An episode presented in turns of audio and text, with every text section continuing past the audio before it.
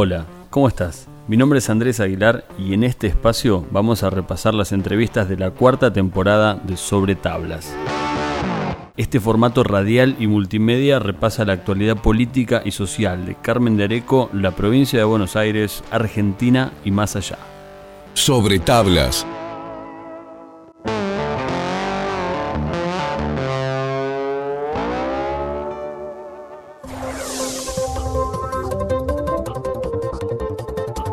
A continuación, repasamos la charla con el profesor Iván Turri, el presidente del bloque de concejales de Nueva Alternativa Carmeña.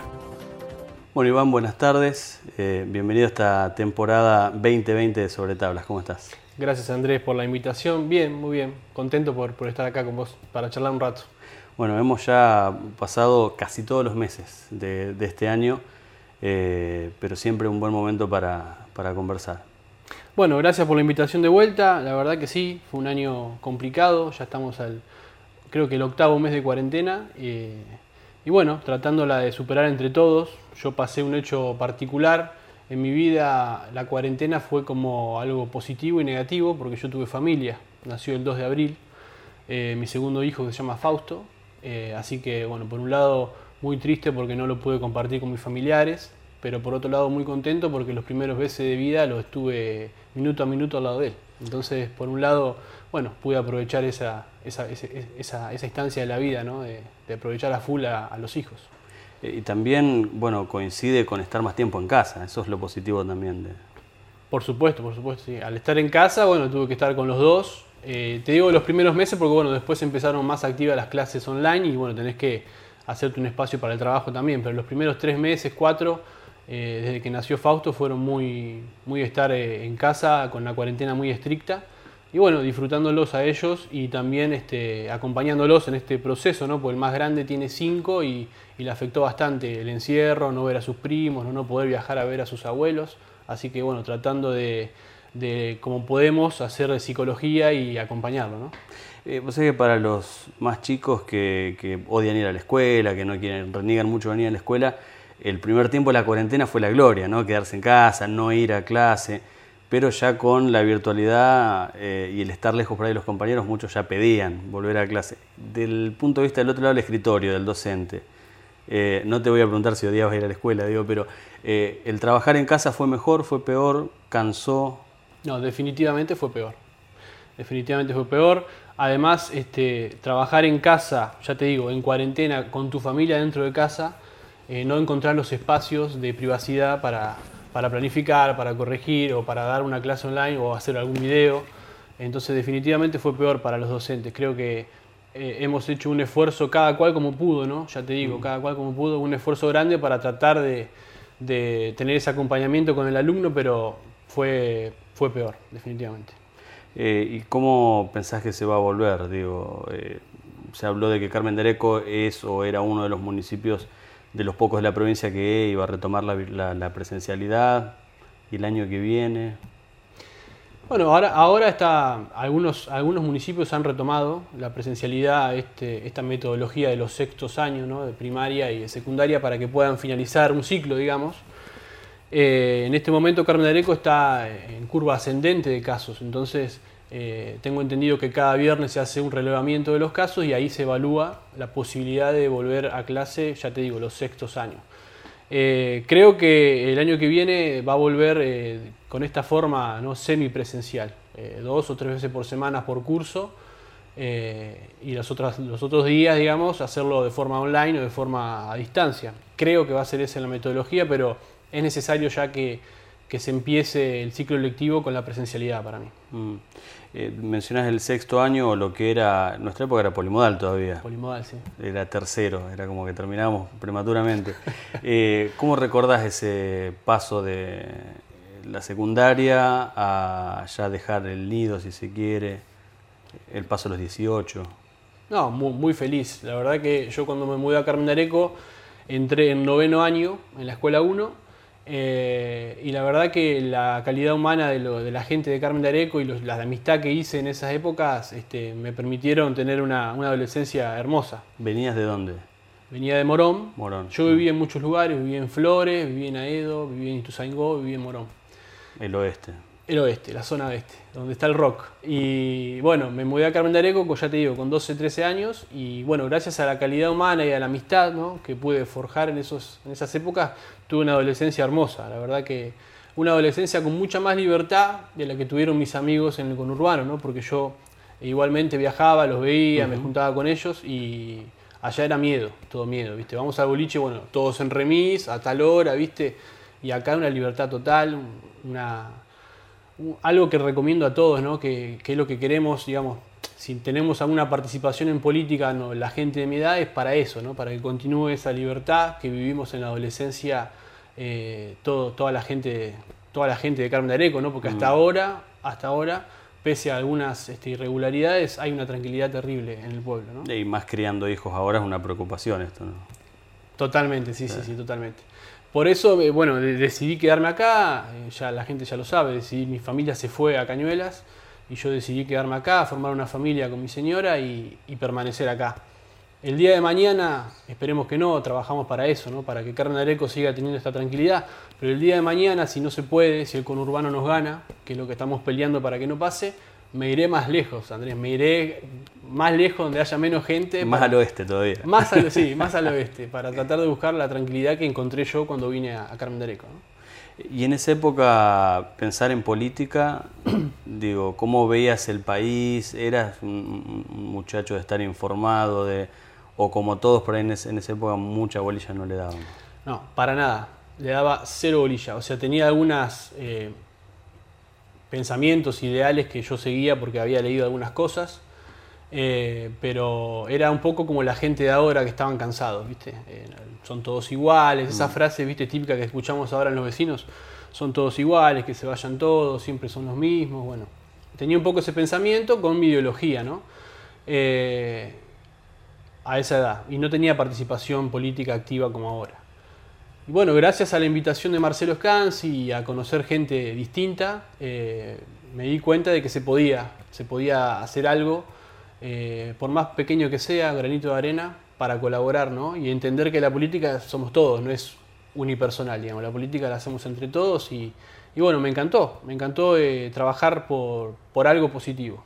¿no? Más un espacio como el vecinalismo que reúne por ahí muchas ideologías, ¿no? No hay tanto choque de el que piensa distinto, Totalmente. Yo cuando, bueno, en la adolescencia no sabía esto de Marcelo, ¿no? La, la historia del vecinalismo, la conformación, la verdad que lo desconocía. Y cuando me fui nutriendo con ellos, hablando con Flavia, hablando con Dani Trapa, gente ¿no? que, sabe mucho, gente muy pensante, eh, bueno, me afianzó más estas ganas de participar ¿no? y de trabajar. Mm. Después, bueno, tuve la, suerte de que Marcelo eh, decidió confiar en mí un puesto muy importante, pero que tampoco lo buscaba, ¿no? Se fue dando, lo acepté lo, hice como pude eh, y la idea es seguir trabajando ¿no? En pos del crecimiento en la posición que me toque. Hoy es concejal, mañana mis compañeros serán concejales, yo no, pero seguiremos trabajando en equipo. ¿no? Mm.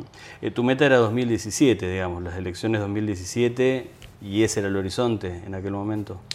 Claro, la meta mía era para ser consejero escolar, ¿no? Como yo soy docente, yo iba como consejero escolar, mi meta fue esa y, y también probar qué pasa, ¿no? Una elección, eh, el recorrer la calle, una campaña, era todo totalmente nuevo para mí.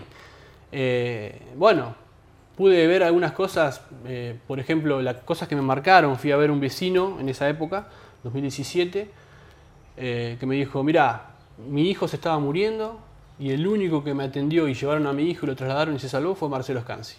O sea, la política puede hacer esas cosas, ¿no? Salvar vidas. Entonces eso como que me marcó, ¿viste? y a partir de, esa, de esos relatos que vi, que fui recolectando de los vecinos me fueron, este, me fueron este, dando más ganas ¿no? de seguir activo. ¿no? Mm. ¿Y las críticas cómo afectan? Porque eh, por un lado esos comentarios positivos te impulsan a seguir, digo, te hacen también sentir dónde estás, eh, pero ya estando en la función pública escuchás de las dos cosas, ¿no? Sí, sí, sí. sí. Bueno, eh, la crítica de, de, los vecinos anti antivecinalismo ya las tenemos claras, ¿no? Y por supuesto que las aceptamos como crítica constructiva entendemos el pensamiento de ellos y no todos tienen que pensar igual, eso es lo bueno de la democracia. ¿no? Eh, después la crítica por crítica misma, la crítica por, por, tratar de, hacer el mal, mm. este, me he ido acostumbrando a que no me afecte tanto. ¿no? Eh, ahora con, con, mis hijos ponerle me afecta un poco más, porque digo el día de mañana, ¿qué pasará? ¿no? ¿Qué le dirán? Entonces te, te da que pensar, ¿no?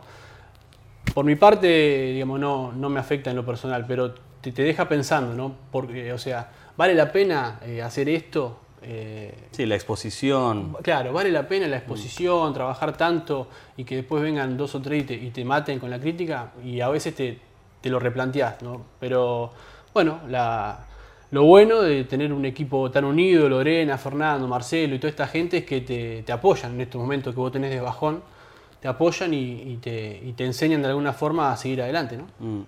Eh, sos parte de una renovación eh, en un partido como, como Nueva Alternativa Carmenia, en el que ha pasado mucha gente, desde los fundadores, que quizás ya sienten o sintieron en su momento que dieron todo y, y luego le dejaron camino a otros. Eh, y a la vez también se da ahora la incorporación de, bueno, pienso en Justo, en Jerónimo, digo, en, en, jóvenes aún más chicos que ustedes, que Fernando, que Lorena de vos. Uh -huh. eh, ¿Cómo ves ese avance, digamos, generacional? Me parece, me parece fantástico en primer lugar eh, y la, la, me gustaría que más chicos de la edad de Justo y de Jerónimo participen, ¿no? Vos pensás que Justo y Jerónimo se llevan perfectamente bien, son muy amigos, muy compañeros y tienen ideologías políticas muy opuestas, ¿no? Mm. Y, pero ellos qué hacen? Piensan en el bien de Carmen Dareco. Entonces eso me, eso me parece, lo, digamos, la idea primaria del vecinalismo, lo fundamental, ¿no? Y lo que nos impulsa a seguir. Eh, ojalá que, que, esta, esta grieta ¿no? tan grande que hay no, no coma al vecinalismo. Yo creo que, que tenemos mucho futuro y muchas propuestas eh, para Carmen Dareco, ¿no? Eh, bueno, ya te digo, la intención es que, que más chicos de esta edad se, se, se, entren a participar en cualquier espacio político porque siempre tienen una idea más renovada, ¿no? Hay cosas que me dice Jerónimo que digo, ¿de dónde la sacaste? y tiene 16 años, ¿viste? Yo a esa edad estaba jugando a la Play o al fútbol. O con la guitarra. O con la... No, no, todavía no. ¿Todavía Yo no? aprendí a tocar grande la guitarra, la verdad que sí. Eh, entonces te sorprende, ¿no? Que tengan una, un pensamiento más elevado ya. Entonces, ojalá que participen más porque va a enriquecer a la política. ¿no? Mm. Eh, mencionaste una palabra que es la grieta o esta división, ¿no? Y si uno piensa el, el mapa del Consejo Deliberante, literalmente el NAC está en el medio, ¿no? Sí, sí. Entre el oficialismo y, y el ex gobierno eh, provincial y nacional que es Cambiemos. Sí. Eh, hoy en día el, el vecinalismo, ¿cómo está? digamos, en esa aguja? ¿Más cerca de quién o más lejos de quién? No, más cerca de nadie. Nosotros uh -huh. estamos a favor de Carmen Areco si vos ves el Consejo, tenemos muchas críticas al macrismo y muchas críticas al gobierno actual, digamos. Eh, y de hecho Marcelo ha sabido eh, gestionar con, con, los dos gobiernos, ¿no? Cuando estaba Cristina, Scioli, cuando estaba Macri y Vidal, eh, ha conseguido cosas para Carmen Areco, eso es lo, lo, positivo.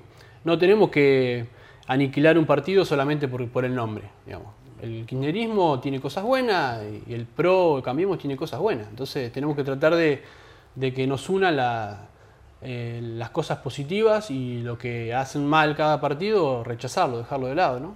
Mm. Eh, este año que fue muy particular, ¿no? por lo que todos sabemos, por, por una pandemia, algo que sorprendió al mundo. Eh, medio de ciencia ficción también, porque pensar esto de vernos a todos con la cara tapada o sin poder salir a, a la casa. Eh, en lo político acá no hubo mucho freno. Digo, el Consejo Liberante rápidamente volvió a funcionar con sus protocolos y demás. Eh, no sé, no hubo mucho descanso tampoco entre el año pasado y este, amén de la pandemia. Sí, eh, tal cual. Pero eso, digamos, es un, un, hecho muy positivo, lo que hay que destacarlo, me parece, ¿no? que el Consejo siguió trabajando, digamos, en esto que decimos ¿no? de reforzar la democracia, una, una democracia de calidad. Eh, hay localidades que han sesionado una vez, nosotros hicimos 13. Eh, y bueno, y hemos tratado cosas importantes. Eh, al principio de año hicimos un parate, como de 4 o 5 meses, en todo sentido. ¿no? En, mm. en, bueno, dejemos al gobierno nuevo a, a, que se afiance, que trabaje. Este, no teníamos un montón de material como para hacer esas críticas constructivas, pero no las hicimos, dijimos, dijémoslo avanzar.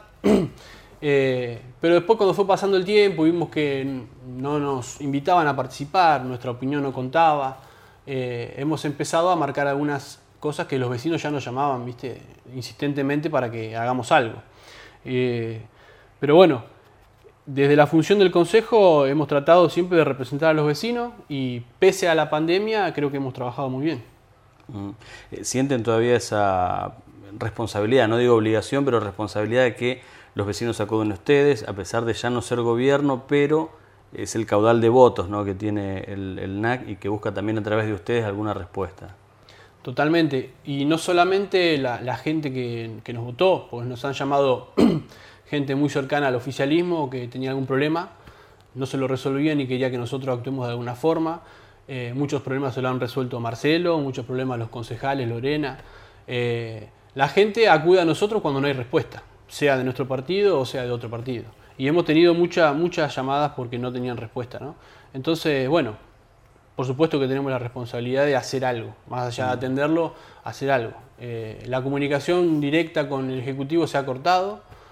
Pero bueno, nosotros tratamos, eh, estos días tenemos reuniones con directores, tratamos de tener un vínculo para solucionarle el problema a la gente, en definitiva eso, ¿no? Mm, esto de, la no comunicación o de que se haya interrumpido, eh, ¿vos pensabas que era difícil de mantener? Digo, en algún momento cuando asume un gobierno, obviamente que lo primero que echa mano es decir, bueno, vamos a escuchar a todos, a consensuar, a hablar con todos, y finalmente hay un peso ahí específico que, que anula esto. Eh, ¿Esto es lo que ves a nivel local también? Sí, sí, sí. Lo que pasa es que eh, me parece que toman eh, una crítica o, una, o un llamado de atención como algo destructivo y no como algo para mejorar. ¿no? El, tema del, el tema del comité de crisis que hemos tenido miles de llamados ¿no? para mejorar la situación, se lo han tomado como algo personal, es decir, eh, porque sos opositor, me estás haciendo esto. No, no es para eso, es para, para que lo mejoren, muchachos. se lo han tomado como algo personal y bueno, me parece que ahí hay lugar donde no, se puede crecer, no se puede evolucionar. Eh, también entiendo la postura de ellos del oficialismo, ¿no? Debe ser un momento complicado, pero ya te digo, le hemos dado 5 o 6 meses de, de changüí, como se dice, eh, y bueno, tenemos la obligación, como decía vos, de, representar a los vecinos que, nos consultan, ¿no? que son muchos, más allá de los que nos han votado, que hemos salido segundo. Hay que recordar eso, tuvimos a 400, 500 votos desde, ¿no? del primero. Eh, tenemos esa obligación y responsabilidad. Eh, volviendo al tema de la pandemia, ¿no? Eh, ¿Cómo, en lo personal, cómo lo viste? Si esto hubiera tocado en 2019, con vos como secretario de gobierno, como jefe de gabinete, como persona cercana al, eh, bueno, miembro del Ejecutivo, viendo todo el trabajo que, no digo Carmen Dareco, a nivel mundial, digo, todas las ciudades y los países tuvieron que, que, actuar pronto y de la mejor manera, ¿pensás que fue un alivio? ¿Pensás que como esto decís, bueno, me quedan cosas que yo hubiera hecho distinto? No, yo no, Marcelo. Marcelo Scansi tiene bueno, 12 años de gestión, tiene mucha experiencia, es un hombre grande, instruido, que ya caminó este camino. Creo que hubiese resuelto algunas cosas de una manera mucho mejor. ¿no? Yo no, yo, soy un, yo estoy empezando, Andrés, yo solamente formo parte de un equipo, pero cuando vos ves las cosas que logró Marcelo, te das cuenta, bueno, eh, este hombre tiene mucho eh, prestigio y ha gestionado muchas cosas. Entonces, la experiencia en estos lugares creo que hubiese traído mucho mejores resultados. ¿no? Mm. Igualmente sí, eh, lo volvemos a decir, es un momento muy particular, entendemos que es muy difícil, es atípico, pero yo confío mucho en la, en la capacidad de Marcelo, ¿no? Mm. por la experiencia, por todo. Eh, me voy a otro momento que fue diciembre del año pasado, para ya dejar de, lado 2019, pero eh, momento de la transición, eh, fueron semanas en las que, bueno, había un gobierno en retirada y otro que de a poco empezaba a indagar, a pedir información, a que se haga una transición de, bueno, esto cómo lo vienen manejando o, y tal. ¿Cómo recordas ese momento? Fue un momento fantástico y, un momento, digamos, histórico, único, porque el momento que asumió Marcelo con, el anterior gobierno, Pronesti, no, no pasó esto. Y yo me acuerdo clarito que en esos meses eh, Marita Rizzo, que era la jefa de gabinete, hacía la transición con Ceres y con los directores que iban a asumir. Eh, y tenían reuniones todos los días. Eh, fue una transición tranquila, de, hecho Villagrán fue a hablar con Marcelo dos o tres veces. para mí fue fantástico, una transición fantástica y tenían el, momento para preguntar todo lo que necesitaban. Que mm. bueno, por ahí cosas que después en marzo, en abril empezaron a criticar que habían encontrado pero tuvieron dos, tres meses para trabajar. Yo me acuerdo que yo, como estaba eh, bueno, en otras funciones, lo hacía Marita Rizzo, pero iban, iban siempre y se les daba toda la información que pedían. Mm, pero de alguna manera preveían ustedes que las críticas iban a existir a futuro, más allá de la colaboración. Mira, yo no lo hablamos esto, pero yo en lo particular pensaba que no. Yo pensaba, bueno, eh, Villagrán ganó, logró lo que él quería, bueno, ahora va a mirar para adelante, va a ser eh, proactivo, va a lograr cosas. Digo, tiene el gobierno provincial, el gobierno nacional va a lograr cosas muy importantes, ojalá que le vaya bien. Yo pensaba eso.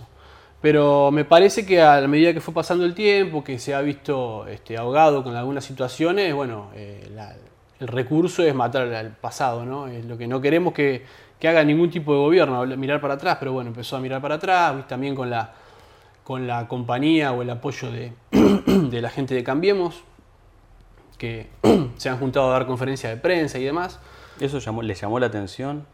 Que digo, que sean antagónicos a nivel provincial, nacional y que a nivel local Sí, sí, llama, llama, la atención, sí, llama la atención. No solo a nosotros, también a mucha gente de Cambiemos, ¿viste? ¿Qué están haciendo? Pero bueno, sí, llama la atención. Pero bueno, la, intención es, digamos, me parece que cuando, ya te digo, cuando se vieron ahogados, la intención era destruir el pasado, ¿no? Destruirlo a Marcelo.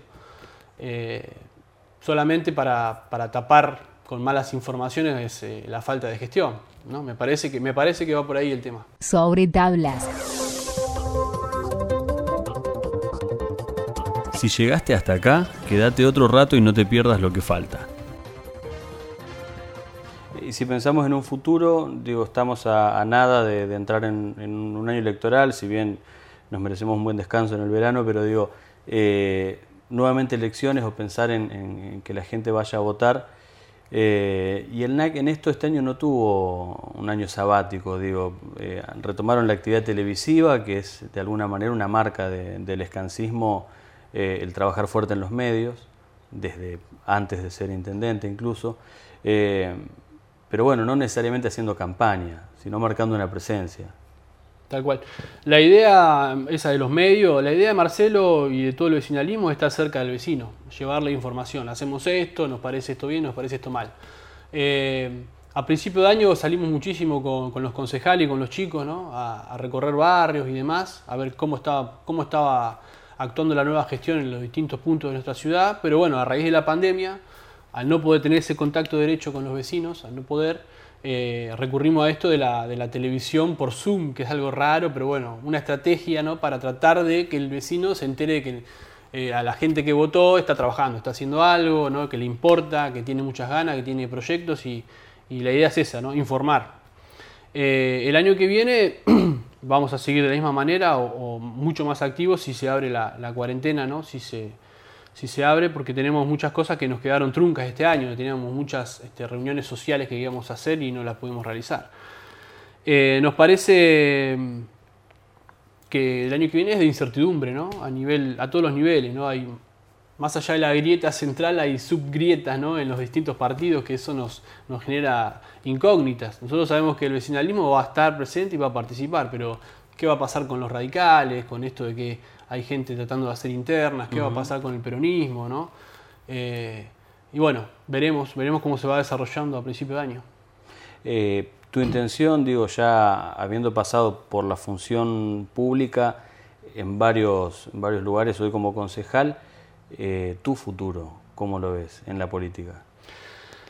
Mirá, yo no, hago un pensamiento, digamos, particular sobre mí, porque esto es un, equipo de trabajo, ¿no? Es un, partido político que piensa en Carmen Dareco.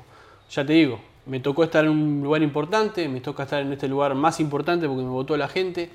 Eh, en, el lugar que, nos toque, lo que decida todo el conjunto del partido, estaré. Eh, ambiciones políticas no tengo.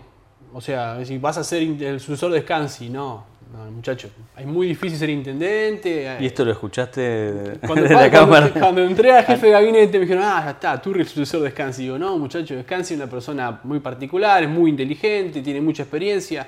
Yo soy un simple docente, le digo.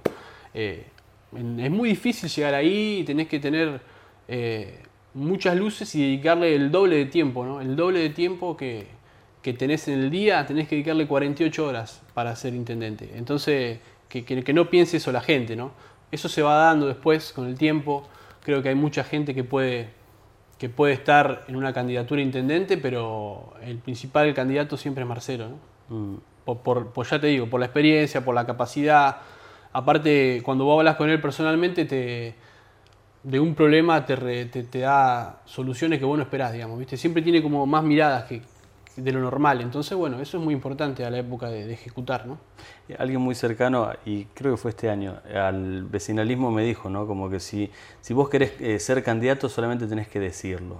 ¿Funciona así puertas adentro en el vecinalismo? El que quiere estar en la lista levanta la mano, ese yo, poneme, No, no. más arriba, más abajo. No, no, no, no. Eh, no, no. O sea, se hace la lista en cualquier, cualquier candidato, decís vos. No, primero se hace un montón de nombres y, y a- el año pasado fue así. Marcelo y el equipo más íntimo, el círculo más íntimo, hablaba con esa persona a ver si le interesaba, si quería participar o no. Después se va decidiendo las posiciones, ¿no? Eh, ¿Querés ir primero o segundo? Te va a decir no porque estoy complicado, voy a último, eso se va hablando, ¿no? Pero si levanta la mano Turri y dice quiero ser intendente, no es así, ¿viste? No, no, no, eso es, es una charla y ya te digo, los puestos se van dando, eh, se van dando.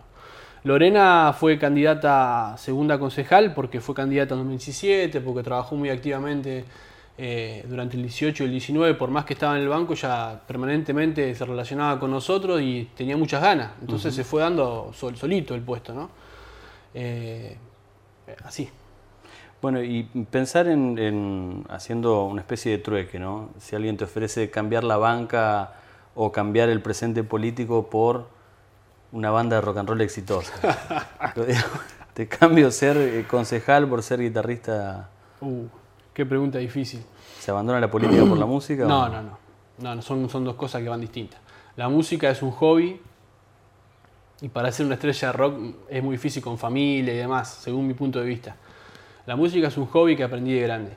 Y la política es, eh, es, un- es una pasión, un trabajo y una pasión que, que también descubrí de grande, pero me parece que van, van por caminos distintos, no, no tienen por qué eh, chocarse. ¿no? De hecho, tengo amigos músicos que son tienen ideologías políticas contrarias a la mía y me critican cuando estuve en gestión y todo, pero ni un problema, nos juntamos a guitarrear igual, digamos, la música eh, es sagrada, no se toca, ¿no? Entonces, me parece que no, que no, que no lo cambiaría en este momento de mi vida, no. Eh, ¿Cambió este año hábitos de consumo musical? Digo, porque para los que nos, nos gusta, no digo gustaba porque tengo esperanzas todavía, ¿no? De ir a ver música en vivo y, demás. eh, hoy estamos más detrás de una pantalla que, que escuchando música en vivo. Sí, eh, por supuesto cambió, pero siempre hay que buscar las cosas buenas, ¿no? O sea, hoy no podés ver, ahora estos días sí, pero en la cuarentena no podés ver una banda en vivo, pero por ahí te entras a las redes y podés hablar en vivo con el artista, me ha pasado, ¿no?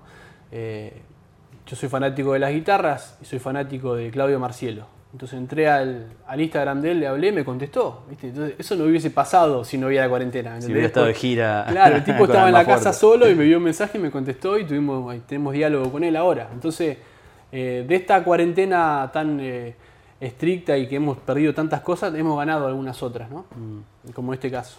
Sí, mucho, mucho artista, mucho, mu- no solo músicos, artistas en general que se han reinventado con las redes, ¿no? Y sí, no, les, no les quedó otra. El tema está difícil para cobrar, porque ahora piden donaciones, ¿viste? Eh, la gorra virtual. Han perdido plata también ahí. Los artistas, he hablado con Huff también, que está en esa situación, un artista muy consagrado, pero necesita hacer Claro. giras para vivir. Eh, sí, Sí, uno piensa también que los, los músicos son todos millonarios y que viven de regalías y, no, no, no, son muy pocos. Lo- lo- Fito Páez, Calamaro y para de y contar. Charlie y hasta ahí. Claro, sí. Eh, y además toda la gente que trabaja con ellos, ¿no? Porque si uno piensa, eh, hay gente de prensa, hay manager, hay sonidistas, hay plomo. Es una industria, es una industria, sí. Eh, muchísima gente lleva una banda, una banda de rock para dar un, un concierto, lo hemos visto acá en los Carmen Rock, ¿no? Mm. Algo que parece sencillo de pueblo, no. Tenés que tener sonido, gente, toda una estructura armar, ¿no? Sí, y hacer que la gente vaya también, Y eso por último, ¿no? Sí, tal cual. Y eso es trabajo, y eso es trabajo. Muchas cosas sí han pasado en la pandemia, ¿no? Esta- estas cosas que, bueno, el artista no importa, se queda en la casa componiendo, ¿no? El artista tiene la pérdida enorme, ¿no? Todos los, los que hacen teatro también, ¿no? Eh, bueno, ahora parece que se va a abrir los teatros en Capital y, y demás, pero ocho meses es mucho. Mm. Eh, hablamos de escenarios recién y pensar que un sello distintivo de, la gestión vecinalista en la última década fueron los 26 de septiembre, por ejemplo, y que este año haya tocado eh, un contexto tan raro, tan, tan distinto, ¿cómo lo veían ustedes o qué expectativas tenían? ¿no? Porque acá entra un poco la comparación también, me imagino, ¿no? Eh, dejar la vara alta y bueno, y ver los que vienen qué van a hacer. Bueno, a mí en lo, a mí en lo personal, como fanático de la música, eh, me pareció pobre. Me pareció pobre porque, bueno, para esa fiesta eh, los gobiernos provinciales o nacionales te envían un dinero. Entonces podrían haber puesto una buena banda, una buena banda con, más, reconocimiento por tele, aunque sea, pero me pareció, me pareció un poco pobre. Pero bueno, eh, por ahí este, ahorraron ese dinero para el año que viene. no lo sabemos. Me gustó la participación de los artistas locales, ¿no? Tuvieron mucha gente de Carmen de Areco participando en, esa jornada del 26, que cada vez toca mejores todos, ¿no? Todo eso me, me, me, gustó mucho. Pero bueno, a nivel de grupo estelar no, no, me, no me gustó, tampoco me gustó el lugar donde se hizo. Pero bueno, eso son decisiones del Ejecutivo, ¿no? Cada cual sí, lo hace es, como. Ese análisis obviamente iba a estar, ¿no? Porque a, a eso voy, como se deja toda una estructura de, de, de, de ideas y de trabajo pensada y que estaba también en los planes, o, o, superarlo, igualarlo, o quedarse también ahí. Como te digo, no me gustó el 26, te digo, me gustó el Carmen Rock, ¿viste? Ajá. Hay que ser objetivo. El Carmen Rock me gustó. No me gustó tampoco la figura estelar, porque no era rock, digamos. Pero bueno, se dio en, una, en un contexto de, de, un día que era de igualdad de género y demás. Está bien, el escenario fue grande, estuvo bueno el Carmen Rock. Las cosas buenas hay que decirlas. Mm. El 26 no. Mencionabas algo de los artistas locales, ¿no? Y puntualmente de, del género rock, aunque también, qué sé yo, se me ocurren eh, Juan Ray La Síncopa, eh, dentro de lo que es el folclore. Eh, ¿Qué ha habido, ¿no? De, nuestro, nuestra adolescencia, nuestro crecimiento, una superación, ¿no? En lo musical, a nivel local. Yo creo que sí. Hay más grupos y cada vez son más profesionales, ¿no? Por ahí vimos un, un boom con Yamara, ¿no? Esa época de Yamara que fue muy masivo. pero creo que ahora hay mucho más, mucho más grupo, más diversidad, porque tenés grupos de cumbia, tenés grupos de death metal, tenés grupos de rock, tenés este, el nuevo pop que hay, que están las chicas cantando a full, uh -huh. eh, como Pilar, como la chica de Serrano, viste que cantan muy bien, y, y, eso antes no se veía. Que también esto, las redes sociales no les permitió ir creciendo en este, en este aspecto, ¿no? Eh, me parece que sí, que hay mucho talento en Candareco, mucho talento eh, en arte, en arte en general hay mucho talento. Pensar que antes eh, ibas a tocar para mil personas era un sueño, hoy tener mil seguidores en Instagram no es algo tan alocado, ¿no? Tal cual, sí, sí, sí, tal cual. No, no quiere decir que los mil te miren. Sí, por ahí esos no, algunos es que otros, pero... Pero bueno, eh, han hecho contactos también estas chicas o los chicos con otros grupos grandes, ¿no? A través de las redes, lo que te decía yo, la cuarentena permitió eso, ¿no? generar vínculos y por ahí una banda, los Múfalos, van a grabar un estudio conocido en Capital y mm. demás, pueden hacer ese tipo de cosas que por ahí antes no se podía, ¿no? Mm, o pensar en hacer videoclips, que ahora hay mucho, mucha producción audiovisual local.